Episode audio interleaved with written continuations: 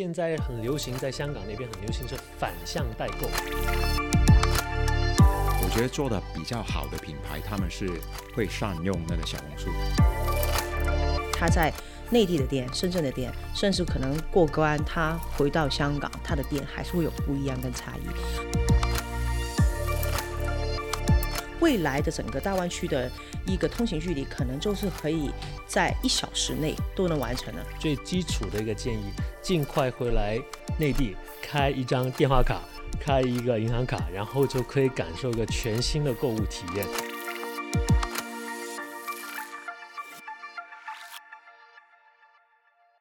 Hello，大家好，欢迎收听《众有话说》。呃，我是本期节目的主持人 Alex。大家上次如果有听我们的这个播客的话，可能也听过我讲过一次了哈。我是来自众量联行深圳商业地产部的同事，那很高兴呢再一次加入到《众有话说》的这个聊天局。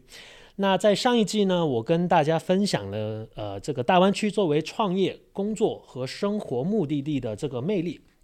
不知道呢有没有听友也真的心动，也也尝试了来大湾区呃创业、工作或者生活哈？如果有的话，记得告告诉我一下。那在这一集呢，同样是一个大湾区浓度非常非常高的一集哈。我今天呢也要跟另外两位港澳同胞来一起聊一聊在大湾区的消费，还有其他一些好玩的一些观察哈。今天和我一起聊天的嘉宾还有 Oliver，还有 Polly，请两位也跟各位听友打个招呼，介绍一下自己在做着什么事吧。Hello，大家好，我是 Polly，我是呃在凯德集团，然后我是在这边中国的分区总经理，主要是负责深圳跟上海的商业的那个项目负责人，然后背在我们这个呃大湾区内地。大湾区的香港人哈，对对对对。那 Oliver，谢谢 Alex，呃，Nice to meet you，呃，Polly，然后各位听众听友。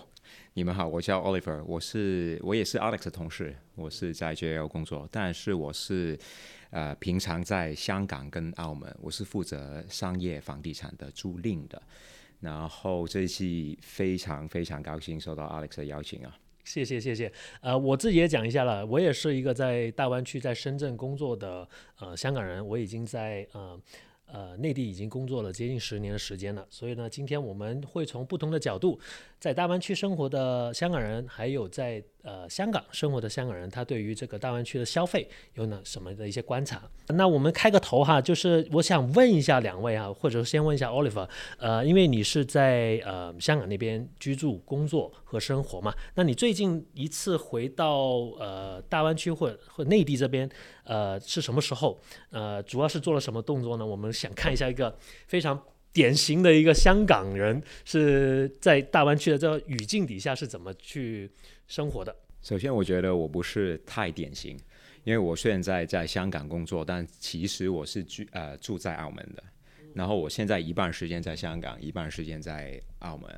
那平常我周末有时间的话，其实我也喜喜欢待在香港多一点。所以我上一次来的时候已经是一个月以前的事，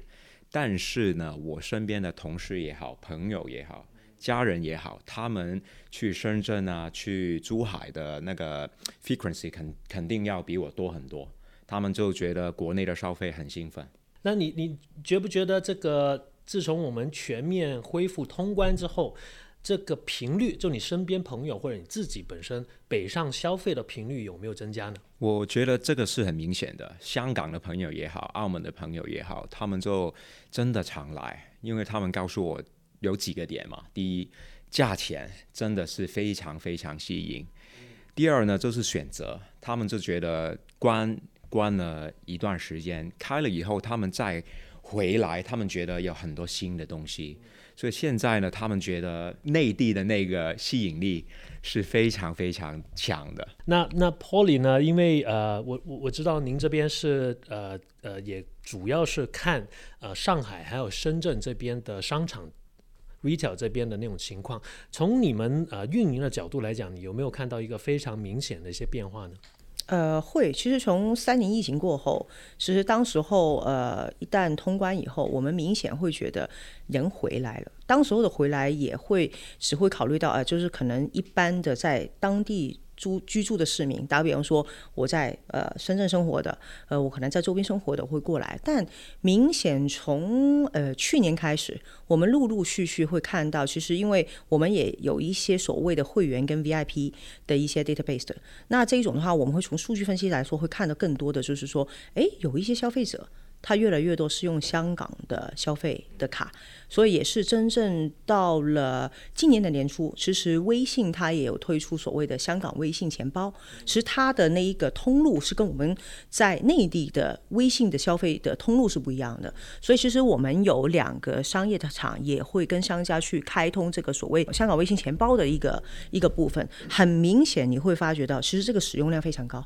就从截止到昨天为止，我昨天还看特意看了数据，我们平均每个月消费的次数的单数大概有五百到六百之间，其实是短短一个月里面会看到一个数字，所以明显会看到，哎，其实过来内地的时候消费的人是会呃越来越多，而且越来越频繁的。我还有一个数据，就是想补充，因为前几天我们看香港新闻，就有一个官员出来说：“哎，其实以前也是这样，但其实从数数字来说的话，不是这样。因为呢，呃，疫情以前那个出入境的比例大概是一比一点五，但现在呢是一比二点一，这每一个路径我们有两点一个人出境，所以我们看得到那个。”出境的那个频繁率是明显高了很多。一一比一点五的这个数字是刚好疫情前是吧？是一五到一九年的 average。OK。那现在呢是头半年。嗯嗯。就开了关以后是一比二点一。所以说虽然说时间上呃呃开关以后的这个时间上是相对来讲比较短的，然后呃但是我们很明显看得到开关之后这段时间的这个呃从香港进入到内地的人数是增加了非常多的。然后这个无论是在呃媒体上面啊，或者说在我们最近做的一些调研报告里面，我们也会看到这数据。因为我我呃也有一个数据可以分享一下啊。我知道 Oliver 最近我们呃中香港中南联行呢也推出了一个香港零售地产的白皮书，里面的调研显示呢，从呃在二零二三年六月到九月这短短三到四个月时间里面呢，超过百分之四十的受访者。是表示他们有在过去三个月内有来过呃内地消费的，而其中呢百分之六十五呢主要是消费在用餐上面，我觉得这个是非常非常呃有 indicative 的一个数字了，就是呃来内地去用餐去消费的人数是非常的多的，那么呃。另外呢，我们另外一个数据也显示得到呢，就是从呃这个黑珍珠餐厅指南里面，二零一三年的这个中国精致餐饮的行业洞察里面，在今年上半年，单单是今年上半年哈，线上浏览深圳黑珍珠餐厅的香港用户同比增加了百分之六百三十六。啊，所以说其实我们看得到，就香港人来国内吃饭是一个最大最大的有诱因。我觉得买东西可能还只是顺便哈。当然说买东西，我们也知道在在内地的话，呃，可能性价比对比起以前汇率很高的时候，现在可能显得更划算了。但来呃，内地消费可能更加多的是为了吃。那在这一块，我我想问一下 Polly，这我知道咱们凯德在深圳呃有很多的这种商家，很多的餐厅。你们从呃他们这些数据里面，他们有没有给你们反映得到呃香港人的到来能帮他们的生意增加了多少呢？呃，这个会有。其实可能从餐饮来说，我们可以如果细分一下，我们会有一些所谓的正常的正餐类，然后有茶饮类，以及一些所谓的面包甜点类。其实很明显的，可能针对面包甜点跟茶饮类的，其实这个我相信来说，从去年开始，就是我们今年疫情一放宽后。明显他们的增量是有大概有百分之可能八到十，当然了，这个只是我们场内的一些数据，就是我们也跟同行有一些如果更靠近福田口岸、罗湖口岸的一些商家，就是他们也说这个比例可能去到百分之三十到三十。我听说现在很流行，在香港那边很流行是反向代购，就以前可能是比如说内地去香港那边代购一些化妆品啊，或者说很很多呃奢侈品等等等等，现在反向代购是什么呢？先在找朋友。在这个美团或者说饿了么上面下单，然后把这个定位定到福田口岸，然后他们就坐车过来拿了这个茶饮之后回去香港。我其实这个感觉有点魔幻的，因为比如说一八一九年的时候，我们是很多人很喜欢，比如说从内地去香港，去比如说铜锣湾、去湾仔、去去呃旺角这样子，有我们那边有很多的一些街边摊这样子，然后也也在香港有很多奶茶的选择。为什么会导致他们有这样子的反向的这个动作呢？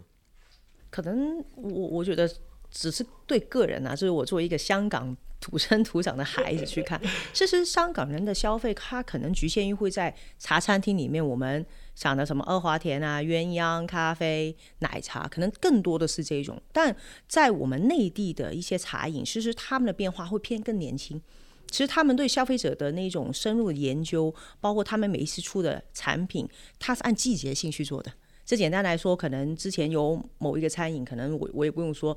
刚好是有柿子，就大家现在这个天气是是柿子跟大闸蟹的时候，他会为了用柿子去做一个特别的茶饮，但这个茶饮类的东西，它可能只是一些所谓的 seasonal，就是季节性限定，它我只晚一个月、两个礼拜。包括有一些跟一些品牌的 crossover，其实大家很清楚。酱香的咖啡，对，没错，这这个非常火。我可以跟你很明确分享这个数据，就是当天他单店的销售做半天，大概能做到两万，就是这个是非常厉害的。很多很多香港人过来反向带货了之后，啊，有一些糕点的品牌，比如说像包师傅啊，我看到有一些新闻都直接说他很想去。更靠近香港的消费者，然后我对比起来，以前很多内地的消费者去香港是买这个呃小熊呃 cookies，对吧？对于对于这些以前非常火热的品牌来讲，这经历过疫情之后，他们的生意其实有没有受到影响？或者说开关之后，他们的生意有没有很快的恢复回来呢？我觉得有，因为现在有一个很很重要的原因，就是现在在香港也好，在澳门也好。我觉得做的比较好的品牌，他们是会善用那个小红书，嗯，所以有一些真的很新的店，他们就只有开了几年，但现在生意都很火，然后他们的生意可以取代一些比较传统的一些品牌，这也是我们看得到的。那香港呃这边有没有一些本地的类似的这种工具，能够反向再带货呢？比如说以前我在的时候，可能还会有 Open Rice，我相信他现在还在还在用呢。我觉得现在暂时来说，可能对市场来说，现在是大众点评跟小红书，相对来说是普遍，可能是港人要在往大湾区或是在这边接收的最呃快的一个信息。因为这个小红书的玩法比较不一样，它不只是说吃，它是吃喝玩乐的所有内容都会有，体验式的都会有。但呃，大众点评可能更多的只是针对一些餐饮，还有一些呃特殊的一些，好像你刚才提到的一些黑珍珠，就是说呃的吃的部分，它可以满足得到。所以，我我相信现在如果回内地玩的话，是大多数人很多都会用小红书。其实说起来，我觉得我香港的一些朋友，他说不定通过这两个窗。口对于深圳的了解，比我在深圳生活了这么多年的了解还要多。哦，会开关之后，我很多朋友突然之间，哎，Alex，我我这一次要来香呃深圳玩了。然后我说你去哪里玩啊？要不要我给你推荐一些餐呃酒店呢？不用了，我已经在网上已经做好攻略了。我会住在某某酒店。我说哦，原来那边还有这么好的酒店。他给我看的那些照片，有听过，非常 amazing。然后还会哦，OK，我会来深圳的动物园。我会去深圳的这种海边，然后去深圳的还有很多亲子活动的场所。我觉得亲子活动其实是一个确实，呃，内地或深圳来讲，对比香港一个很大的优势，因为呃，深圳这边毕竟是环境大很多，也也有一些很大型的呃一种儿童乐园的空间。呃，直接在商场里面，我们会发现，可能它连夸三四层开一个很大型的这种儿童场所，然后就非常的火爆。我看见很多我身边的朋友都从香港带小孩过来玩，因为你实在在香港找不到一个能够对比的一个竞品。我我也觉得，就是内地的商场现在真正的做得到是吃喝玩乐都有，有很多体验形式的东西在里面。那香港碍于就租金比较高嘛，所以真的真的很难。当然，香港也有很好的一些 attraction，比如说迪士尼啊。然后海洋公园了，但是同同样，他们面对的问题就是他们开始比较旧了，然后就没有那种吃喝玩乐的整个一体式的体验在里面。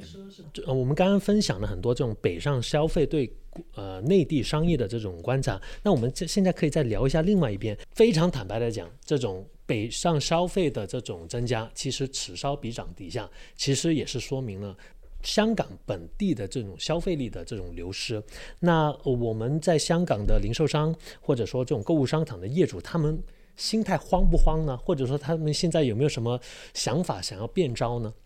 我觉得他们是现在才刚开始感受到那个变化嘛，因为关开了以后，其实他们第二季的呃数生意是很很不错的。OK，第二季的时候，但第三季的话呢，就明显感觉到不对劲，就生意真的下了。呃，所以我们看第二季，我们租金升了不少，升了百分之六，就单季，然后第三季的升幅就放缓了，就百分之三左右。他们是现在开始感觉得到，然后我们也觉得现在的那个 leasing activity 是有一点就慢下来了。他们现在觉得他们要变，然后香港面对另外一个挑战，我觉得是 challenge，take it positively。呃，未来的供应很多，就今年我们有四十平万呃四十万平米的呃商场，零售零售。零售地产的供应 OK，然后是优质的，然后未来几年每一年我们有十三到十五万呃平米的供应，那个是很多，所以我觉得业主现在不是慌，但是他们觉得呃整个 retail landscape 应该会经历一个 transformation，然后他们觉得他们是要一些新的东西在里面。Polly 作为经常往返这个深圳和香港，还有其他呃内地城市的香港人，也是多年的这种零售地产、商业地产的从业人员呢。对于这种开关以后全面恢复开关以后，呃，香港的变化，或者说对于香港作为多年以前还是这种购物天堂，现在的吸引力，它的点或者说它的机遇会去会在哪里呢？其实我觉得香港的吸引力还是会存在的，因为毕竟你想，就是在整个大湾区来说，香港还是从金融或把所有的品牌它的首选的呃总部或者以及它的首店，很多时候都会选择在香港。嗯，但我觉得最优势的部分其实还是对品牌零售类，就是购买的服装类型，因为呃，你不得不说，哪怕同样的品牌，他们的买手的选择的团队都不一样，所以你很多时候会看到 A 品牌它在内地的店、深圳的店，甚至可能过关，它回到香港，它的店还是会有不一样跟差异。呃，我们先撇开所谓的汇率问题，但从款式上跟丰富度来说，我觉得深圳在整个市场，包括内地的话，呃，还是会有一点点的差异性在这边。但这个差异性也正好可以香港做到这个所谓的互补不足，因为这个互补是现在的年轻人可能他对一些国外的呃品牌认识度跟熟悉度会比以前高很多。所以有时候我们会去到上海的时候，我跟我一些上海同事，我他可能会提到一些非常小众的品牌，后来我一查，或者我们大家一聊，其实这种品牌很多时候都首店或是某一家店只有在香港有。所以这个也是真正是我们所提到的，香港还是具备的优势。而且回过头来，你看看我们刚才提到的一些大型的一些像迪士尼，呃，虽然说大家说，哎呀，香港迪士尼上海也有，哎，但很奇怪，我上个礼拜我在上海出差的时候，就正好跟我同事，我同事就跟我开玩笑说，他说不行，我下礼拜要请假去香港。我说你为什么要去香港？他说哦，过两个礼拜香港迪士尼它跟酒店它有一个冰雪奇缘的一个联动。他说我女儿很喜欢 Elsa 这个角色，所以我一定要过来。所以是这种，我觉得真的是从一个品牌的有一些 IP，它可能还是会比较活跃在香港，甚至有一些艺术的一些呃表演作品展。其实我自己也还蛮喜欢这一块。很多时候你会发觉它的首展，或是有些比较特殊的 limited edition，我们所谓的呃特殊的联名，它可能首站都会放在亚洲，还是放在现香港。然后其实后面才会进入到可能在北京、上海呃各个那个地方、成都再去做一些巡演。所以我，我我觉得在这个点上面来说的话，其实只是好像你说，嗯，它是不是真的是一个起烧比较？可能在这个 moment 这个时候，我们会看到可能从香港回到内地的消费会更多一些些，但是是可能去到后面的时候，我们还是会要得反向的有一些在香港上都会有优势的地方，还是有它的特色。那个差异化还在。我想也跟 Polly 再聊聊，我们在呃内地也生活工作了这么多年，我相信，呃，大湾区作为希望把整个大湾区融合成为一个整体的这个大的方向，肯定是会有的。我也看得到，在呃深圳这边有非常多的一些关于香港的一些呃旅游景点啊，或者这种文化的这种宣传。然后呃，你觉得现在内地如果说去呃去香港，内地人去香港，除了买买买。和吃吃吃以外，然后对于一些文化上面的一些交流，会不会也更多？比如说，我们香港现在也有这个 M 加的这个博物馆，故宫博物馆，然后还有很多的一些文化的节目。其实这一些会不会是另外一个呃切入点，去引进更加多的游客呢？这个肯定会，因为这刚刚所提到的，就是说，呃，有一些可能比较多元性的一些选择，跟一些文艺类的。打比方说，我们现在香港也是在前几年把那个呃粤剧的剧院也是开在我们那个那个对这旁边嘛，对尖沙咀那边。其实这个就是呃相对来说，我觉得香港还是有它的文化底蕴。其实现在的零零后的年轻人是他们已经不是说我只追国外的东西，而是他们对呃本来。我们中国的一些本土的一些文化，它是有很深的底蕴的东西，是他们非常好奇。对，所以有时候你会看到，现在包括在上海也好、北京也好、成都也好，他们会定期有一些我们以前看到的所谓 cosplay 那种活动。他们很多现在都会有汉服展，就是汉服元素在里面。对，所以呃，还可以分享一下，就像是我们有跟一个品牌有在做沟通，他们也是做服装的，其实他们也很坦诚一个点，就是说他们现在很多做一些所谓的市场调研以后，他会发觉现在很多的年轻人，其实他们喜欢的元素更多的是要更融合一点点。所谓更融合一点点，是我我可能需要一些国外的文化，但我更多的不能忘忘掉我在中国或是在国。国内的一些根深蒂固的一些文化在里面，对，有一些碰撞在里面，对，所以它必须要有这种点在里面。所以这个的话，我觉得也是一个呃，在香港其实这种元化元素会更多，crossover 的东西，它会给他更多的创意跟想法。所以说，其实我觉得大湾区各个城市。短时间之内可能会有一些起烧比涨的这种动作，但更加多，我们是一个整体，你中有我，我中有你，然后大家其实是能够互相发挥大家的长处。比如说刚刚讲到从文创的这这个角度，从时装的这个角度，然后我相信深圳、广州还有香港，其实它之间都会有很多不同的这种呃呃长处，能够让整个产业在整个大湾区都能够发展的更好，对吧？我看到越来越多在香。港那边有这个关于内地的楼盘的这种呃宣传的广告，然后也越来越多人愿意去，比如说中山、佛山、呃呃顺德，甚至乎呃也也愿意去惠东的这个惠州。其实我看到越来越多人在那边买房子，我觉觉得以是不是以后在呃广东省或者说大湾区退休也会成为一个潮流呢？呃，从香港来说，呃，我们的呃。资源很丰富的，选择度很高，但也正是因为这个原因，其实在香港来说，一直来来说都是成本相对比较高。那对于退休人士来说，可能他没有固定的收入，以后他只是仅存他的所谓的呃水果金，呃他的退休金。那到底长远来说，他要在哪里生活，其实也会他可能会看到一个点。那而且大湾区现在也相对来说大家会更熟悉一点点，那也会有可能是否我可以更靠近香港，但。也让我可以有一个更呃呃舒适一点的地方，不用离开我在香港的关系网太远的地方，但我能够找到一个呃性价比更高的地方，能够有有更开阔的空间，因为毕竟香港寸土寸金嘛，呃居住的环境啊，呃同样的租金，你可能在香港只能租四分之一甚至乎更少的一个空间，对不对？其实也看得到，香港政府最近也在讨论这个在大湾区养老的这种概念。呃，随着越来越多人来到深圳吃吃喝喝，来到珠海呃吃喝玩乐之后，他对这边的生活方式没有了以前恐惧的感觉。我相信这种趋势是会加速的。但我觉得除了这块以外，其实你说养老，其实现在年轻人，呃，我相信大家都知道，前海是有个政策给到香港跟澳门，就是港澳台的那种所谓的呃的那个大学生的那个创业创业计划、就业计划。其实很多人都会觉得啊，在呃内地工作会不会税收各方面？其实我觉得这个其实内地明显不停在改变。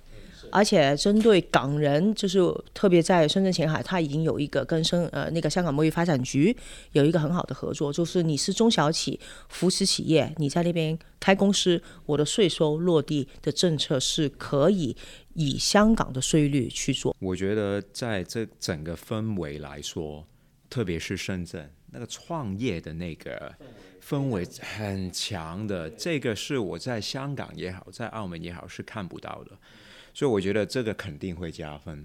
然后刚才说养老，嗯，我觉得在配套上，在整个 logistic 上面，因为我现在看到内地那个网购的那个占比现在是大概百分之三十左右嘛，然后香港只有 single digit。所以其实，在购物啊，整个体验来说，那个便利性比香港、比澳门更高。所以，如果是老人家的话，如果他们会玩那个电话的话呢，其实他们要 order 很多东西了，比之前是方便很多的。我们的一个呃最最 fundamental 最基础的一个建议，尽快回来内地开一张电话卡。开一个银行卡，然后就可以感受一个全新的购物体验。呃，无论是购物，无论是娱乐，无论是去呃呃做什么东西，都会非常的方便。所以说，其实我这里也想问一下两位的意见哈。呃，我们刚刚讲了很多深圳跟香港之间的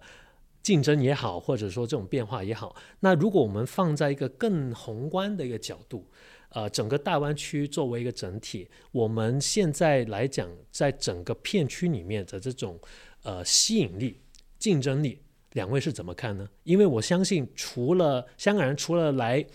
呃内地来深圳吃火锅、呃吃东北烧烤，或者说呃喝奶茶以外，我们也有很多的呃消费力，其实可能是去了日本，对吧？可能去了新加坡，去了可能去了东南亚。那在这方面，我们能够怎么样更加的让大湾区发挥这个合力，吸引更加多的人来大湾区一周游，对吧？一一周里面，在在这个大湾区，深圳、香港、广州都去一次，我们有没有这种愿景或者可能性存在呢？比如说我今天为例嘛，我今天早上其实第一个会议在澳门，然后去香港见了一个客户，然后坐高铁来到这边。然后稍后我我也我会先回香港去见另外一个客户，然后回澳门去一个晚餐。然后我觉得这个是大家要勇于体现吧。就因为如果你不是你不做的话，你不会感受到那个真实性关于大湾区。因为我们 before COVID 我们觉得啊要去深圳啊，要要怎样跑怎样跑，要跑一天。然后哦，要跑去香港啊！但是现在我觉得那个一小时的生活圈是很实在的。当然，我觉得将来应该应该大家会更近。然后我自己的感觉嘛，我觉得其实广州、深圳、香港、澳门很近的地方，但是其实他们的 character 是很不一样的。我今天就是觉得自己去了很很不同的那个一个地方，然后吃的东西也感觉不一样，虽然很近很近。所以我觉得真的要走出去，然后让更多人也会感受的话到的话呢，那个大湾区的真实性会越来越高。我们刚刚其实也提到一些东西，我们在没有录音之前呢，其实我们刚刚有聊到，我觉得也是挺有趣的，就是香港人来呃深圳，对吧？以这这个作为一个例子，除了吃火锅和喝奶茶以外，我们还发现到一个很特别的情况，就是他特别喜欢去一个地方。Sam's Club，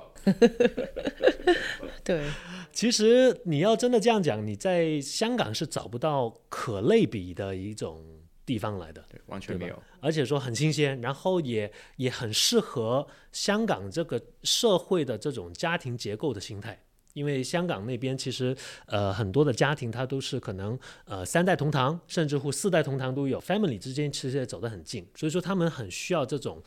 大型的商超，然后正好香港确实地太贵了，然后租金太贵了，很难做到这这类型的这种业态。那除了 Sam's Club 以外，有哪一些东西两位觉得是对香港人有致命的吸引力？就是他们会很喜欢。啊，从香港过关过来深圳这边，或者说来到大湾区其他城市去买的，然后反过来，香港有没有一些类似的这种很独特的吸引力的地方？比如说文化类的，有哪一些呃 experiential 就是体验式的这种消费的这种 attraction point 有哪一些？我觉我身边的朋友了，他们就觉得内地有很多商场那些体验系的东西真的是很夸张，他们是没没法想想象的。比如说在商场里面有一个篮球场啊，打篮球的那个地方啊，在疫情以前啊，我他们是看到商场里面有动物园，就是一个 proper 的动物园，五千平米。然后是呃羊驼那些啊，然后有对都有，然后那个气味的那个控制是很好的，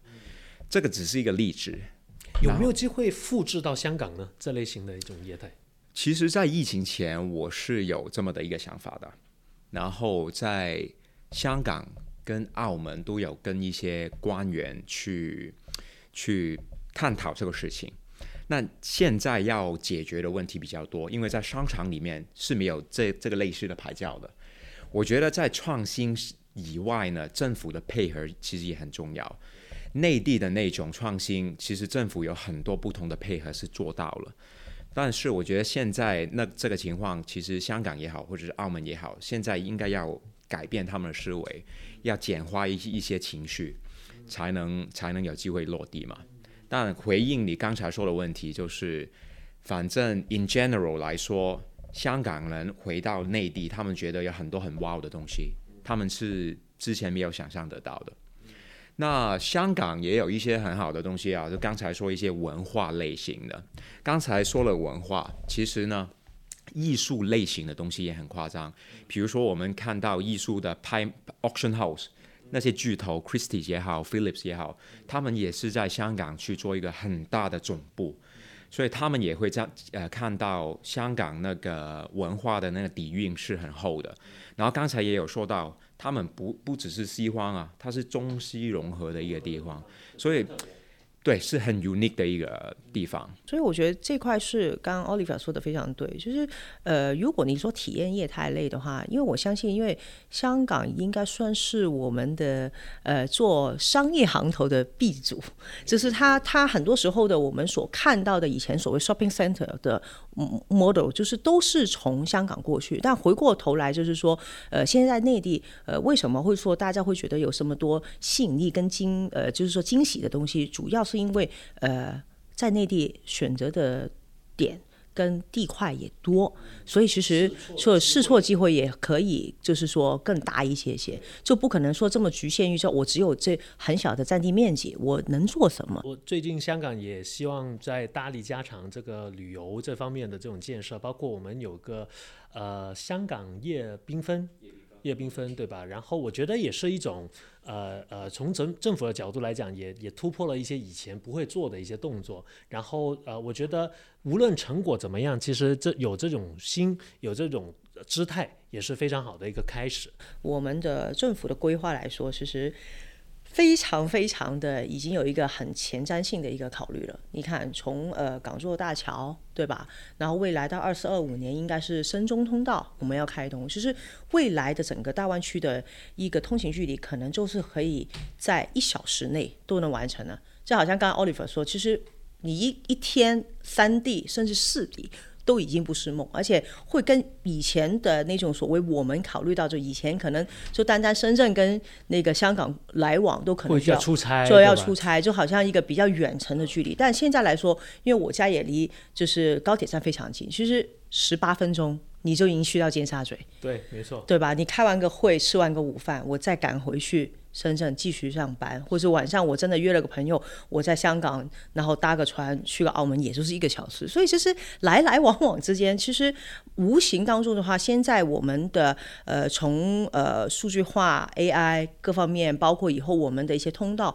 会越来越呃方便、智能。以后其实这一个大湾区的。距离跟一个呃出行距离会越来越缩短。呃，我们刚刚讲了很多从零售的层面，然后讲了香港和深圳。其实我知道，Oliver 你也也会看澳门这边的这个市场。那澳门这边呃，我相信跟珠海的这种联动会非常的多。你能不能也跟我们分享一下？呃，澳门人他在呃整个大湾区里面的生活，他找到了自己怎么样的一个角色？然后呃，他们融入的程度现在是怎么样的？简单的说，我觉得融入性的话比香港更夸张，因为澳门本身就比较少嘛。然后他们从任何一个地方去内地的话，比香港更方便。那现在呢，我们澳门一天有两千个澳车北上的，呃，每一天都用完，每一天。然后我身边的朋友基本上都非常喜欢，也因为那个距离比较近，我有一部分的朋友，他们是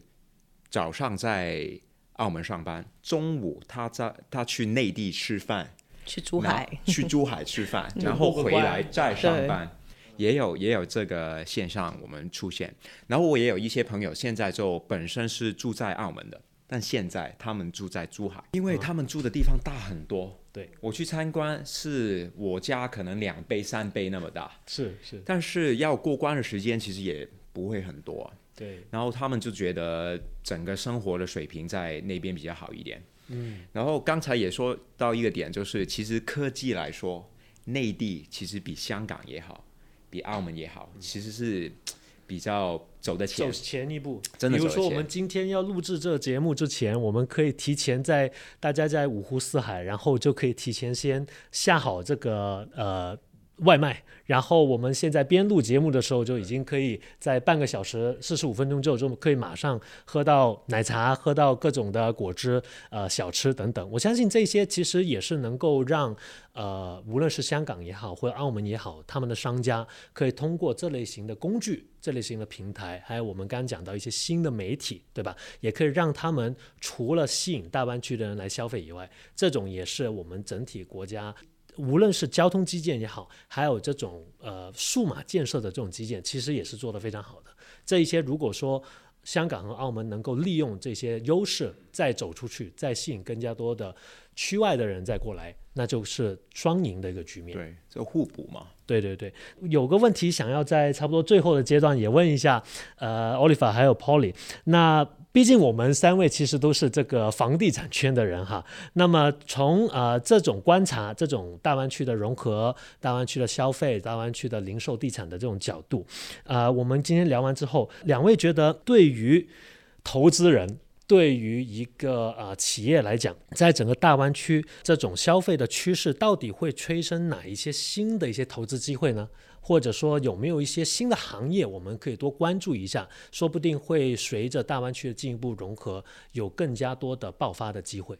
嗯，在这块我觉得可以做一个小的分享，因为在凯德来说，我们呃，因为一直以来进入到中国以后，基本上我们都是以在华东的地带呃为我们核心。包括总部，但其实从二零二零年开始，其实我们陆陆续续针对大湾区的一些呃的一些项目，包括一些发展的话，其实也是我们比较看重的一个发展。呃，除了商业房地产以外，我觉得可能更多的大家会对一些所谓的物流类型的会呃更关注。包括一些信息中心，因为这一块其实是在现在所谓的互联网时代这么发展的这么好的一个时代以后，其实它是一个所谓附加的一些呃服务行业。就刚刚好像 Alex 你提到的一个点，就是说哦，现在大家都这么简单，我点个外卖，但你外卖这个。部分，它需要需不需要一些外卖的订单的接单的人，甚至我们刚才所提到的，可能现在整在大湾区来说，可能物流类型的话，其实也是慢慢有很多是针对一些公司来说，我们会比较看重的一些点会在里面。所以这个就是物流地产类的东西，还有信息中心，包括在深圳来说，还是很多的一些 TMT 的一些公司，它的上下游其实都会呃。陆陆续续会更多的会在这边的独角兽企业都会来到我们整个大湾区里面，所以其实这个我相信已经不是说单从我们商业呃部类当中所发展的一些比较呃可以做到的一些东西，而是更多的已经是发生到上下游的关系。我觉得这一块的话，可能是未来呃在大湾区我们更多的机遇跟空间。我刚才有说到，比如说如果我们是看小一点，看香港的话。未来的那个商业房地产的供应那么多的时候，其实我觉得那边也是有很大的机会，特别是要做一些 experiential retail，就是体验类型的一些东西。然后刚才也说到餐饮这一块，我也觉得将来是一个很很大的一个 opportunity，在香港也好，澳门也好，或者是内地也好。呃，今天也非常感谢两位嘉宾的这个分享，能够组一个这个从商业地产，然后又是两有。有这种往返深港之间的这种局呢，以前来讲是挺不容易的，但我觉得我相信在未来这段时间里面会越来越简单，甚至乎成为我们呃。日常的一部分。那今天我们在这一期呢，我们聊了大湾区，也不止大湾区，我们也希望大家能够把这个视野放得更宽广一点，然后不只看单单香港。单单广州、单单深圳、单单珠海、单单澳门这样子，而是从整个大湾区来去看港人北上这个消费的转向，我们还看得到对于大湾区有什么启示。呃，也非常感谢今天呃听到这里的小宇宙的听友们。然后呢，呃，希望我们今天三位香港人呃讲的普通话呢，也让大家不会听得太辛苦啊。也希望呃大家也呃多多包涵我们的普通话的这种情况。那今天我们的众有话说的这个节目呢，就到此为止。那欢迎各位听友和课代表呢，在我的评论区和播客的公告栏里面呢，与我们互动，或者说分享一下你们收听之后的这种笔记。也可以前往重量联行 JLL 官方的微信号，可以找到重有话说的精华。太长不呃不想听的版本，也可以看我们的精华文字的版本啊。也欢迎大家收听我们在往期的一些节目，或者回顾一下上一季我聊的这个大湾区专辑。如果大家觉得我主持的不错，或者说希望我们有哪一些嘉宾返场的话呢，也可以留言在我们告诉我们的节目的小编，争取呢我们多给大家聊一下我们在深港两地的这种见解。期待在众有话说呢，再和大家重新再见面。谢谢，拜拜。